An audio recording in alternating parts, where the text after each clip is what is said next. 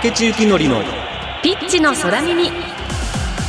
こんにちは。日本経済新聞編集員の竹地幸典です。こんにちは。フリーアナウンサーの新井真希です。竹地幸典のピッチの空耳第49回の放送です。この番組ではサッカー界などからゲストをお招きして長年サッカーを中心に取材活動をしてきた日本経済新聞の竹地幸典編集員がピッチの裏側にあるストーリーやゲストの方のキャリアから描かれる人物像などサッカーをベースに幅広い情報をお届けする番組です。さあアジアカップが終了しましたが日本代表はベスト8で敗退という結果に終わりました。あの来月にはワールドカップアジア二次予選が控えているんですけれども竹内さんはアジアカップの日本の戦いぶりはどうご覧になりましたでしょうか？いやもう残念の一言につきます、ね、残念でしたね、まあやっぱり優勝候補として大会には乗り込みましたけどはい。他のアジア勢特に、はい。まあ、今回はまあカタール開催ということで中東勢というか、まあ、西アジア勢ですね。はい。イランやイラクも含めて、うんうん。あの辺の勢力が伸びているっていうか、ん。僕多分遠因として考えられるのはあのカタールのワールドカップでモロッコが行きましたよね、はいはい。ベスト4まで。ええええあれってやっぱりあの辺りのイスラムの国っていうかアラブのはい。人たちにかなり刺激刺激になって俺たちもいけんじゃねえぐらいの特にアジアの戦いならね。確かに。なったような気がするんですよね。なりますよね。だってええ。例えば同じ韓国とかがベスト4とかになったら俺たちもってなりますよね。そりゃ日本だってねね。であとやっぱりあの日本にちょっと、まあ、こんなこと言うと甘いって言われるかもしれませんけどヨーロッパでやってる選手たちってシーズン中に、まあ、大会に駆けつけたわけでやっぱりどっかこうそのアジアカップっていう大会には集中はしてると思うんですけどどこまで深く集中していたかっていうことになるとイランとか決勝まで行ったヨルダンとか ああいうところの戦いぶり見てるともうなんか明日なき戦いっていうかもう明日のことなんか考えてないみたいなこの目の前の相手を叩きのめすことだけを考えてるみたいなこうサッカーっていうかもう捧げ方をこうしてる感じがするんですね。うん。だからそこにちょっと飲み込まれてしまったかなっていう感じがうん日本はしましたそうかここまですごいあの順調だったじゃないですか森保ジャパン。びっくりねした方も多いんじゃないかと思うんですけどこの後アジア二次予選がありますけどどう立て直していくというか。まあそこはあのまた大会も違うのではい、気持ちを切り替えてうん。やっていくしそんなに心配は私はまあ今はしてませんけどね。はい。むしろこうまあ一応そのワールドカップ予選になるとホームアンダーウェイっていうくくりの中でやれるのでうんうん。まあ日本でも試合できますしはい。そこではホームの声援もあるしちょっとアジアカップとは条件がまた変わってくるのでそうですね。例えばドイツとドイツで試合をするあんな素晴らしい試合をしたっていうけど、あれってある意味ヨーロッパ組が増えた日本代表の選手にとってはよくやり慣れた環境でもあるんですよね。はい。審判もヨーロッパの審判だしもちろんのことながら。だからなんかねそういう意味でちょっとこう場の空気が違うっていうか、うん、アジアカップってなんかちょっと特別なところに特別な環境の中でちょっとなんかその普段と違う感じの流れの中に飲み飲み込まれた感じがすごくしましたね。何かが違ってそこにうまくことアジャストできなかったたのは、まあ、いろんな要因がもしかしたら考えられるかもしれませんね。はい。さあそして今日のゲストは横浜スポーツカルチャークラブの代表吉野二郎さんをお迎えします。どうぞお楽しみに。そしてこの番組の SNS 投稿はハッシュタグピッチの空耳でぜひつぶやいてください。では竹地幸典のピッチの空耳この後キックオフです。この番組は日本経済新聞の協力でお送りします。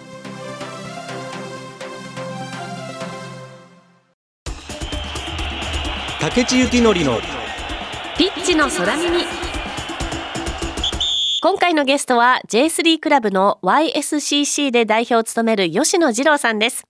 YSCC は2024年に J3 で11年目のシーズンを迎えましたが YSCC 横浜スポーツカルチャークラブという名が表す通り J クラブとしてはもちろんスポーツクラブとして地域の発展を目指しています。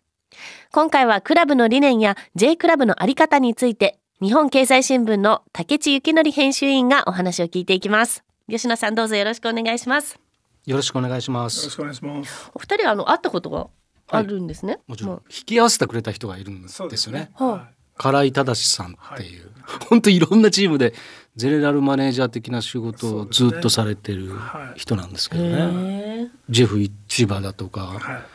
い。エスパルスだとか。とかね。そうですね。はい。はい。もうついこの間まで町田ゼルビアの。はい。はい。その方が面白い人がいるから会ってみないって言われて、はい。会ったら本当に面白い人だったって。い う感じなんですそうですね。今日はいろんなお話をね、はい。聞いていきたいと思います、よろしくお願いいたします。まずは吉野次郎さんのプロフィールをご紹介します。吉野さんは1965年神奈川県横浜市のご出身です。駒沢大学法律学部法律学科をご卒業。1986年に設立された YSCC 横浜スポーツカルチャークラブで主に小学生から高校生を対象としたサッカー指導の業務に携わりました2002年 NPO 化に伴い NPO 法人 YSCC 理事長に就任されます。2019年に株式会社 YSCC 設立代表取締役に就任。現在は一般社団法人横浜サッカー協会技術委員長関東クラブユースサッカー連盟理事兼事務局長横浜市中区スポーツ協会理事横浜市中区サッカー協会会長 J リーグ実行委員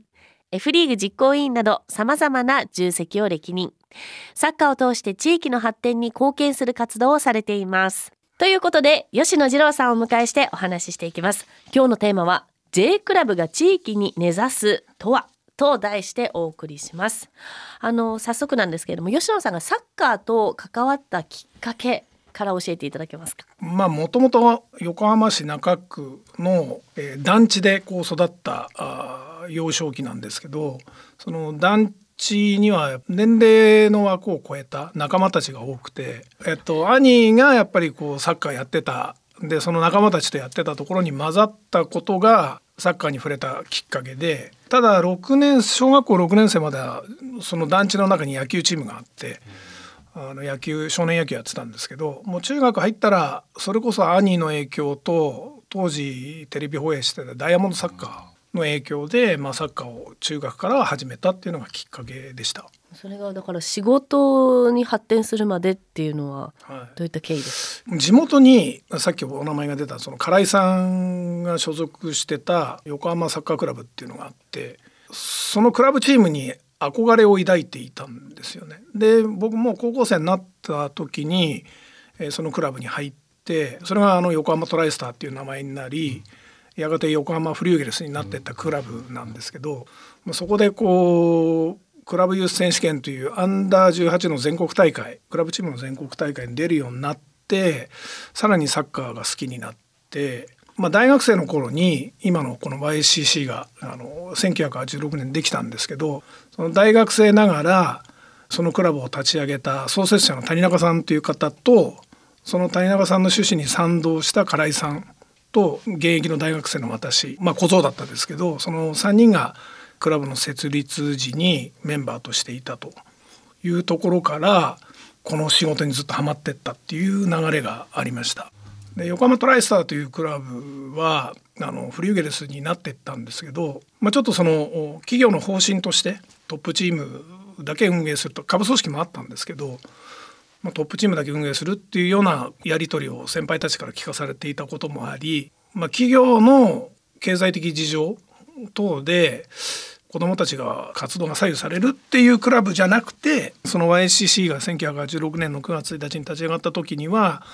経済状況に左右されない地域に根ざしたクラブを作るべきっていうそういう理念も当時掲げてたのがその谷中さんという設立者で。でその理念を外さずに、まあ、クラブ運営することが大事だななんて感じながら卒業大学卒業した時に、まあ、僕が大学卒業する時ってあの超売り手市場だったから大学のゼミの先生にはあの商社でもどこでも紹介するから就職してくれって言われたんですけど一切就職活動しないでもうこの道に入ってきたっていうのがきっかけだったですね。でやっぱり子どもたちと接してると分かりやすい嘘はつくけど裏切らないじゃないですか。だから子どもたちに触れてるとすごくこう心が洗われるというか逆に子どもから学ぶことっていうのは大人はすごく多いななんて感じた時だったんでこの子どもたちのためにこの子どもたちの夢の実現をちゃんと大人が導いてあげるべきだっていうふうにも感じていたのでそれでまあ子どもに関わりながらずっとこのクラブを運営してきました。ただ2012年かなあの JFL に参戦できた時にジャパンフットボールリーグ、そうですね。はい、J リーグより一つ下の下のカテゴリー。アマチュアの最高峰と言われた、そこに参戦した時にはもう全国リーグを回すのに、トップチームにも関わんなきゃダメだなと思ってて、うん、でトップチームに関わる関わるようになってかれこれ12年、うん、経つと。それまではずっと育成の現場をやってましたし J リーグの実行委員をやりながらも実はアンダー18の監督やったりもしてたんで、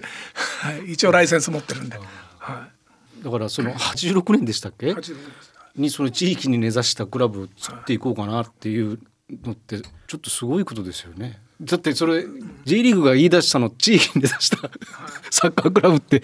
まあ、こう訴え出したのが93、年です。から、まあ、それよりも前にそういうことをもうすでに打ち出していたってことですもんね。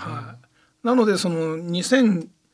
2014年に J3 ができる時に J2 と J3 の共同記者会見あったんですよ。でそこで当時の大川さんという専務理事だったのかな、はい、J リー。グがあの J リーグよりも早く J リーグの理念を表現してきたクラブですって紹介してくれたんですよ、そこで。あそれは嬉しかったなと思って、所詮僕らの仕事って仕事っていうか僕らの活動ってよく人から怒られるんですけどその許可されて活動が成り立ってるじゃないですか。例えばグランド貸してくれる人がいたり、あの事務所を貸してくれる契約主体がいたり誰かしらの許可を得て活動自分たちの大好きなスポーツができてるから、それをこう何かの形で恩返ししようと思った時にはそのスポーツの力。例えば健康体操やるとか、えーまあ、そういったことで恩返しするっていうことがだから借りたグラウンドが来た時よりもきれいにして帰ろうぜっていうのは子どもたちにも当然言いますし。まあ、できてるできてないはあるんですけど子どもたちも人の目を盗んでサボったりもするんで。まあそういうことを実践していく団体だと思ってるんでだから地域との関わりだから地域にはなくてはならない存在になるためには地域に評価されないとなくてはならない存在にはならないんでだから恩返しのつもりで今も健康体操とかやってます。なるほどね、はい、はい。そのもともと町のクラブが J クラブになるっていうのはまた全然違う形になると思うんですそうですね。あの決定的に変わっちゃうのは見られ方が変わっちゃうんですよね、うん、J リーグに入ったクラブだ、うん、だから例えば人工芝で練習するのは当たり前でしょとか、うん、強いのが当たり前でしょみたいな。いやいやそんなことはないんですと。いや土のグラウンドでも十分あの活動ができるしあのうまくもなるし。だからそういうのは見られ方は変わっちゃうんですけど一番は J3 ができるぞと。2012年のあれ11月16日なんですよ。J リーグのスタッフがうちの事務所来て2014年から J3 リーグができると。参戦しませんかって言われたんですよ。いや待てよってなるじゃないですか。どれだけお金がかかるの？ってそれまでこう2002年に NPO 法人化しましたけどあのある意味こうサッカー好きなお兄ちゃんが集まってるみたいなところに JFL 行っちゃったもんだから、はい、で実力があったっていうこととそのさっきも言いましたけど地域に根ざすっていう言葉を掲げていて地域はファミリーっていう言葉を掲げてるんですけどここに行っちゃったもんだからでまたそういう理念掲げたもんだからそういう誘われた時にどれぐらいお金が必要になってくるんだろうっていうのがあるじゃないですか、そしたらまあプロ選手は3人いれば OK っていう全員今の WE リーグじゃないですけど最低年俸とかもないしプロ契約選手が3人いればいいっていうところから本当に石橋をこう叩きながら歩む必要性があるなと思った時に横浜に3つ目のクラブができたら J リーグクラブができたらこれよ子どもたちの夢広がるなっていうのは最終的な決断だったんですよ。やっぱりそこは子どもたちの目線だったんです、ね、そうですね。やっぱりこう人口多いじゃないですか横浜って、はい、今は377万都市になってますけど、うん、やっぱりプレイヤーも多くて、まあ、J3 で戦い続けられるんだったら、うん、それをステップアップの材料に子どもたちがしてくれる宇宙経由でマリノス行ったって横浜 FC 行ったってその他のクラブ行ったっていいわけですから、まあ、そういう意味でも夢が広がるよなっていうところが最終的な決断のポイントだっったですかね。今形として NPO と,、はえー、と株式会社とは両方2本立てで、はい。えー、維持してるっていうことですか、はい。そうですね。これはどうしてそのスタイルにしてるんですか、はい、J リーグの興行をあの、まあ、収益事業になるんで、まあ、株式会社でやった方がいいんだろうなっていうのは分かってたんですけど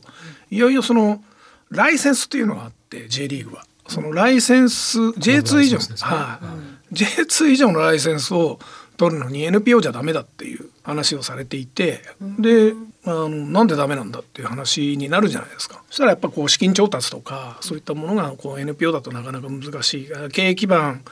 の安定化を図ろうとした時にやっぱり投資を呼び込まないとダメだみたいな話も出て、何言ってんだよって感じだったんですけどっていうのは だって J リーグクラブ株式会社化してたってど誰も配当なんかしてないじゃんみたいな。配当もしねえで株式会社って歌ってたって言ってるだけじゃんみたいなことは言わせてもらったんですけど J リーグのスタッフには。だけどまあライセンス上しょうがないんで。まあルール上のあの問題があって株式会社化してます。だから J リーグの興行だけそこでやってて、あと F リーグも参戦してるんですけど、F リーグと下部組織あと健康体操とかあのお母さんたちのこう微笑み教室っていうのがあるんですけどそういうのはもう NPO でやってます。はい。竹地幸典のピッチの空耳さあでは再び J クラブが地域に根ざすとはというテーマでお話を続けていきます。そういう小さな町のクラブからね J リーグまでこう行くって言ってどんどんこう行くの大変だっておっしゃったんですけど、その割にはいろんなことを だからその手広げすぎじゃないのってこう逆に僕なんか思っちゃうわけですよね。はい。えそのサッカーだけでアップアップなのかと思ったら F リーグにもはい。参戦するとかっていう、そうですね。そういうのはどういうことなんですか？やっぱりこうフットボールの持つ力っていうのは広いというか深いというか F リーグ参戦したのは正直きついなと思って入ったら本当にきついんですよ。本当にきついんですけど、はいでももう一つのフットボールじゃないですか。はいはいあのでやっぱ子供の頃に、まあ、狭いエリアでんトレーニングするっていうのは当たり前にあることなんでそこの最高峰に行くチャンスがあったら逃しちゃダメだよねみたいな気持ちがあってでやりましたしやっぱフットボールの世界観ってあの僕よくいろんなところで言ってるんですけど、国連加盟国数が193で、FIFA 加盟国数国と地域は211あるじゃないですか、それだけ見ても、国連をもこうしのぐ競技団体なんていうのはフットボールぐらいしかなくて、だからそうやってこう世界とつながれるし世界の価値観を共有できるしでしかも4年に1回ワールドカップが開かれてフットボールのトレンドを作ってもしくはトレンドを確認できたりするじゃないですか、もっと言うと本質。だからそういう意味で広げすぎかもしれないんですけどこの2つはマストかななんて思ったりはしてましたね。はい。だけどさっきも言ったようにやっぱりスポンサーが増えてこないんでどうしてもエリアの特徴かもしれないし僕らのバリューが低いのかも分かんないんですけどそこをやっぱ地元にあるマリノスとか横浜 FC とは違う軸でスポーツの有用性有益性を訴えていくことで僕らは子どもたちへの夢の支援ができると思っているので、まあ、なんとかこうしがみつきながらも、あのスポーツのこう有益性を訴えていくっていうところは止めちゃいけないかなとは思ってるんですよね。でそういう意味でこう健康教室とか、町の課題解決みたいなことはこれからもやめずに続けていこうかなとは思ってますけど。それが違う軸っていうことになるんですか？そうですね。まあマリノスも横浜市も地域貢献的なことはやってるとは思うんですけど、まあ僕らみたいにルーティンでやり続けてるかっていうとそうじゃないと思っているので、だから僕らはずっとルーティンで必要とされるクラブになるためには人のその支えにスポーツがなるっていうことをずっと実践し続ける必要性はあるかなとは思ってます。地域に根ざしたそのサッカークラブがあるっていうことって、まあ多分そのヨーロッパなんかじゃまあ当たり前のことだとは思うんですけど、はい。ずっと昔からやってきてかなり環境っていうのは変わってきたなっていうような感じなんですか？それともまだまだまだだなと思うことの方が多いんですか？それぞれのエリアに特徴はあるんじゃないかなとは思うと変わってはきてるんだろうなとは思うんですけど、じゃあ横浜は変わったかっていうとなんかこう環境的にじゃあ良くなったかっていうと別にインフラの整備は進んではいないですし、うんだ僕らももう11年目に入りましたけど J リーグ。天然芝で練習ができないんですよ。だからずっとこう人工芝で日産スタジアムの隣の今人工芝をお借りしててそこで練習するんですけどでも実際あの公式戦は天然芝なんですよ。うん武井さんはご存知だと思いますけど天然芝と人工芝で履くスパイクが違うんですよ。だから天然芝のスパイク履かないで練習して試合の時だけ履くんですよ天然芝。だからこういう環境が J3 J リーグという名前がついてるリーグに参戦してる僕らの横浜での現状なんですよ。なんか全然変わらないよなっていうのはインフラのところではすごく感じます。はい、だからこの町に必要とされてねえんじゃないかなみたいなその J リーグっていう立ち位置で考えた時にっていう思いはありますよね。そこをなんとかしたいなって思いますけど。だから11年やってらっしゃるけどその維持だけでもすごいってことですよね。ねはい、まあ J リーグ60クラブありますけど一番ボトムの予算でやってるしこれはまたあのワクワクするところなんですけど一番ボトムの予算で、はい、あの勝ち点上げるわけじゃないですか、コスパいいぞっていう。お前たちに勝ってんだぞ俺たちみたいな。ジャイアントキリングですよね。そうですね。みんなジャイアントなんで。自分たちより 身の丈の大きい人たちをやっつけると。はい、そうなんです。だからそれは楽しいですよね。そういうふうに考えて、だから僕らのその選手を見る目とか、監督を招聘する力とかっていうのは、多分確かなんだと思うんですよ。その最低の予算で、去年も J J2 への道が一瞬見えたタイミングがありましたから。まあそういうせめぎ合いを今年もやると思うと体には悪いですけど メンタルにも悪いですけどでもその楽しみ。なんかもう一層 J2 に上がっちゃったりしたらどどうなんのかなみたいなことってでも思ったりするわけですよね。そうですね。アマゾンに入っていくような。アマゾン。なんかこうワクワク感が。そうそう。だからそういう楽しみが多分あるだろうなと思うんですよね。だからそこは行ってみたいですよね。うん、ねでも選手とか監督とかがそうやって来てくれるっていうのはやっぱりそのクラブの理念に賛同しているとかそうですね、ね、まあ、まずはその、はい、このステージでやってみたいっていうふうにみんな思うんですね。やっぱり J リーグって、そういう意味ではブランドなんで、はい、J リーグのスタッフにとか選手になれない人たちは世の中にいっぱいいるわけじゃないですか。それこそ J リーグの監督やるための資格って S q ライセンスっていうのがあるんですけど S q ライセンスの保有者は国内に500人以上いて60クラブしかないわけですから。だからそういう人たちのためにも J3 って本当にステップアップのための登竜門みたいな位置づけなんですよね。だからこうまあやりたいっていう子を基本的にはまずトライさせてみるっていうのもあるし、だけどちゃんとその流れはちゃんと育ち方というかその指導者なり選手の育ち方みたいなものはちゃんとチェックはしますし、映像も見ますし時にはあのちゃんと実際にプレーしてる場面を見て評価するっていうのもあるんですけど、まあそういう中でこうチョイスする、まあ、指針になるのはこういうフットボールやりたいっていうのがあるんでそれにマッチする選手は結構獲得できてきたかなとは思うんですね今まで。はい。じゃああの来週またさらにこあの深くこうクラブについても詳しく聞いていきたいなと思いますが今週はここまでということで吉野次郎さんと一緒にお話をしてきました。来週も引き続きご出演お願いいたします。今日はありがとうございました。ありがとうございました。ありがとうございました。今日のゲストは YSCC の吉野次郎さんでした竹内さんいかがでしたか？予算は 60クラブで多分テールエンドなんですよね、うん、それでもまあ普通それだったらこうサッカーだけでアップアップなのかなって思うんですけどサッカー以外の社会貢献的な活動をされているっていうのが、はい、それってもうやっぱりお金じゃないなんかこう志のクラブの持ってる、うん、あるいはまあ吉野さんご自身が持ってるなんか志の高さみたいなものをすごく感じて、はい、あこういうクラブがあって本当にいいなというふうに思いましたし、はい、ちょっとその吉野さんがそのやっぱり経営が大変で、うん、フットボールが必要とされてるんだろうかっていうふうに思うことがあるっていうふうにおっしゃってるのが結構なんかこう 胸に刺さるというかですね、はい。なんか私割とそれの問題ってなんか日本のスポーツ全体がいつもなんか突きつけられてるような感感じがするんですよねその問いにね。うん一過性な感じって常にないですか、あります。はい、ちょっとまあメディアの問題っていうか姿勢とも絡んでくるんですけど。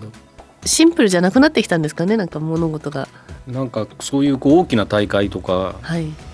えばワールドカップとかオリンピックとかはい。そういうものがあるとわーって盛り上がるのはもう間違いなく盛り上がるんですけどはいでもその、まあ、吉野さんの言葉をを借りれば今日おっしゃってた中で言うとそのルーティーンという言葉ありましたよね。はい。目立たないけど、うん。地味だけど、うん。確実にやってることがある。うん。っていうことの方がむしろなんかうん。軽く見られるっていうかこうスルーされがちで。ああそうですよね。はい頂点のところにだけこう光が当たるっていうようなことの悔しさとかみたいなものをなんか語ってらしたような気がするんですよ、吉野さん。だから日本でスポーツにああいうクラブ経営だとか、まあ、そのスポーツに携わってる人たちうん。みんな多かれ少なかれ感じてることだとは思うんですよ。うん。きっと。日本特有のものなんですかねそれは。日本特有っていうか少なくとも、まあ、それが多分文化になってるとかなってないっていうようなうん。問題になってくると思うんですけどね。そのスポーツが本当に文化になっているかとか。うん。いやだからあのコロナの時にも言われたでしょ、はい。その不要不急なものはもうやめましょうみたいな、えええええあの必要なことだけやりましょうって言われた時に、えはい。うん、必要じゃないものスポーツの興行とかみたいな、うんそういうくくりの中に入れられかねないようはい。な危うさがだって別にいなくても生きていけるでしょうみたいな。うん。まあでも濃淡はあれあの必要なものだと私は信じてますけどね私も必要なも私はそういう立場ですよ。うん。はい。いや今週ね吉野さんに話聞いてきましたけど来週も吉野次郎さんにご登場いただきまして YSCC が積極的に社会貢献に取り組む理由とはというテーマでお話を伺っていきたいと思います。番組はラジコのタイムフリー機能によって放送後も1週間お聞きいただけます。そしてラジコには番組を SNS でシェアする機能があります。ぜひ番組を拡散してください。放送後にポッドキャストでも配信しますではまた来週お相手は日本経済新聞編集員の竹内幸則とフリーアナウンサーの新井真希でしたこの番組は日本経済新聞の協力でお送りしました。